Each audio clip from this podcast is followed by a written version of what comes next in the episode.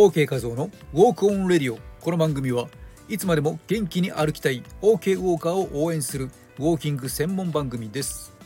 毎週火曜日夜9時からアラフィフのチャレンジのライブ放送。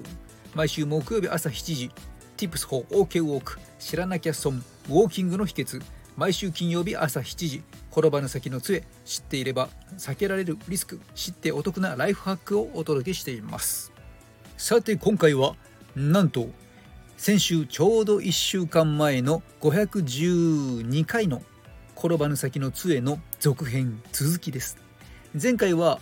資格の整理前編シニアの定義って何歳なんだろうといったところのお話からファイナルファンタジー8のお話などなどありまして今回後半です。さてあなたの人生で役に立った資格はどんな資格ですか？変わった資格を持っていますか？これぞというものがあったらぜひコメント欄で教えてくださいね。改めまして姿勢改善ダイエット美しいウォーキングの専門家。予定通り9月11日今週月曜日54歳の誕生日にはケーキではなくアイスクリームを食べたアイスマン和夫です。今回は1週間前の放送の転ばぬ先の杖資格の整理後編です。前半をまだお聞きでない方はぜひ1週間前の放送第512回 OK 画像のウォークオンレディオ転ばぬ先の杖資格の整理前編シニアの定義ってを合わせてお聞きください。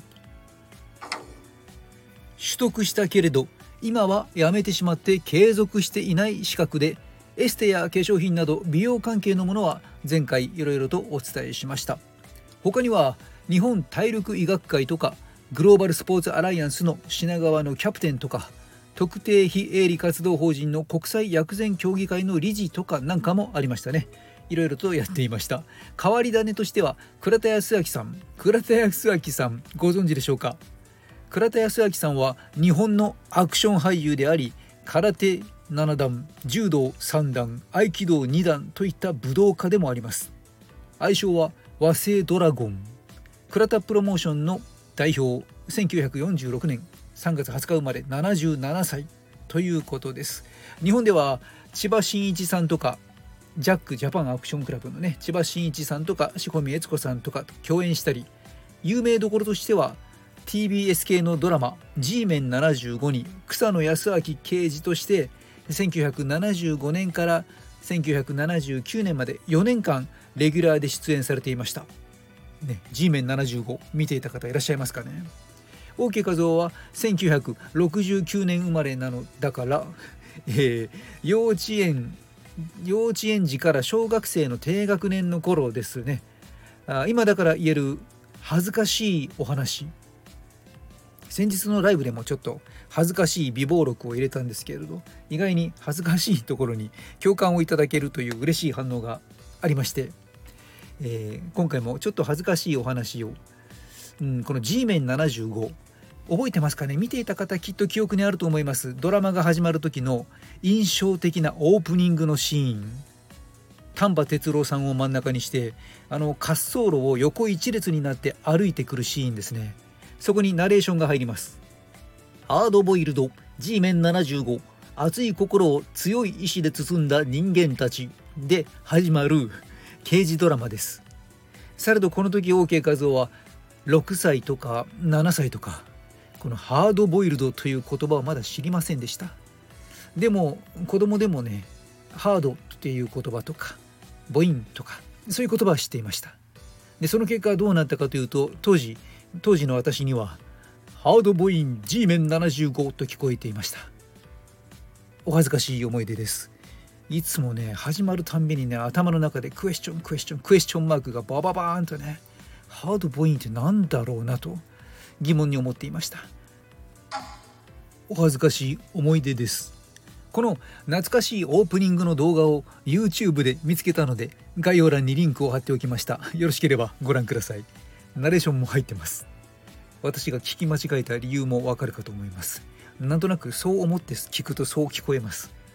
さあ他にも、えー、ジャッキー・チェンさんやサモハン・キンポあとはユン・ピョウ、チョウ・ユンファ、アンディ・ラウ、ジェット・リーとも共演されていたんですよね。そしてあのブルース・リーとも親交があったというすごい人が倉田保昭さんなんです。僕高校生の時にはねあのとんねるずの中で仮面ノリダーということでショッカーの皆さんたち来ましたけどね。あのショッカーの皆さんたちのところ倉田保昭さんの倉田プロモーションから出ていましたよね。機械体操部の時の僕の後輩もジョッカーやってましたけどね。そんな彼は今自らアクションクラブ的なものを立ち上げえ子供たちのね育成道場なんかを開いてすごい大活躍しています。ということでえ実はこの倉田康明さんが代表を務める倉田プロモーション倉田アクションクラブというものがあってその頃高校生になっていた私は名古屋に住んでいましたそして東京のスクールへ、まあ、なかなか通えなかったということで通信教育のコースでエントリーをしました、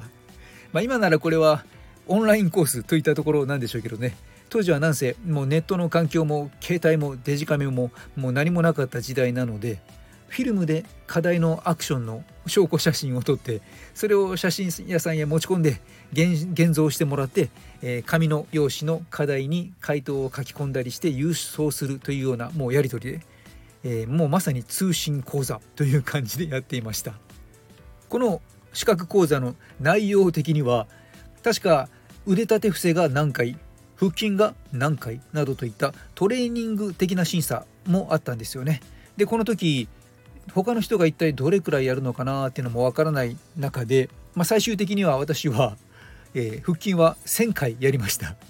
1,000回、まあ、当時はお腹はもう全然平気でもう小学生の時はすでにもうバキバキに割れ続けていま したので腹筋が、えー、もう全然平気で。時間さえあれば無限にできました。のでただ摩擦でお尻がすりむけましたね。まあなかなか腹筋運動で摩擦でお尻がすりむけて血が出るまで腹筋をし続ける人っていないでしょうけどね。変態でした。なんとなくキリの良い1000回までやってみるかということでやってみたんですね。あとは空中飛び蹴りとか宙返りバク転ジャック中と呼んでいましたけれど駆け上がりバク宙のような形でね補助者の手にポンと片足をかけてぐおっと大きく高く宙返りをするとか上級資格になっていくほどに課題のレベルがどんどん上がっていきました指導は本部から届いた 届いたテキストに載っている見本の写真とそのやり方の短い解説文のみなのでこれ普通に通信で受講していたらこれはきっと挫折していたでしょうね。うんまあ、ただ当時幸いなことに私は高校の機械体操部に入ったりそこで芸能のアクション事務所に入ったりとかいろいろしながら昼夜問わずもう体育館でも空き地でもトレーニングトレーニングというねトレーニングをするもう頼もしい仲間もいました。というような状況でしたので課題を全てクリアして確か級が6級ぐらいからですかね。6級5級4級3級2級1級と進んでいって最後に最高資格が確か初段となってあとクラス D クラスライセンス C クラスライセンスという形で、えそのクラスというものがもう一つ同時進行で上がっていってそのクラスの最高ライセンスの A クラスライセンス、え両方取得することができましたこれ懐かしいマニアックな資格です 特にその後それが何に生きたというのはないんですけれど、えー、今回お伝えしたかったのはあ倉田康明さんすごいぞということと、えー、やはり人のつながりって大事だなという話です。というのはこのフリー百科事典のウキペディアによりますと倉田康明さんはドラマの撮影に明け暮れる生活から抜け出すために、まあ、人気俳優となってねアクションスターとして人気になってドラマドラマドラマと撮影が続いてそれを抜け出そうともう嫌になっちゃったという時に自ら降板を申し出たんですよね。えー、自ら降板申し出るが現実は甘くなく1979年から1980年、まあ、約1年間日本国内では一時干された状態になり低迷していくんです。ちょうどこの頃にチキのチキのチキというのは自分のことをよく理解してくれている人親友ですよね。のジャッキー・チェンのコミカルなカンフー映画が大人気になっていました。そこでたまたま来日したジャッキー・チェンと再会して現状を伝えるとサモハン金峰を紹介されてサモハンの会社で、ね、3本の映画の出演契約を交わす。これが活動の再開のきっかけとなった。ということでそこからまたこれ以降日本香港台湾を股にかけて現在まで俳優として活躍している。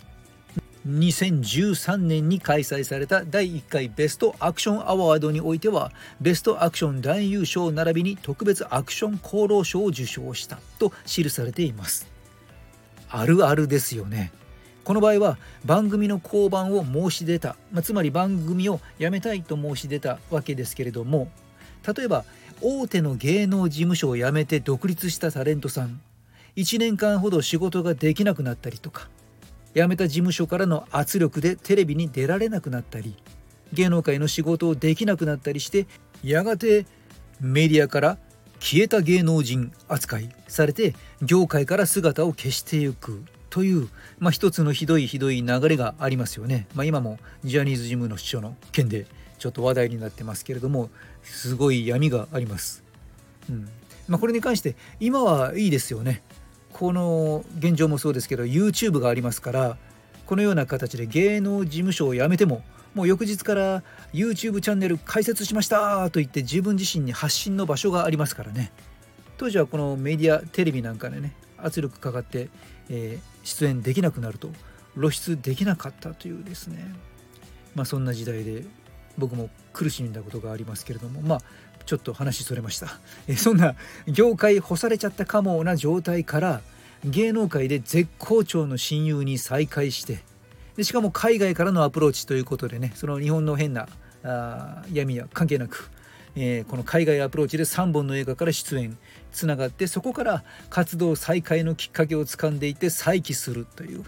持つべきものは友ですよね。なんだか私も一緒に汗を流した友に会いたくなってきました。あなたの親友は今何をしていますか？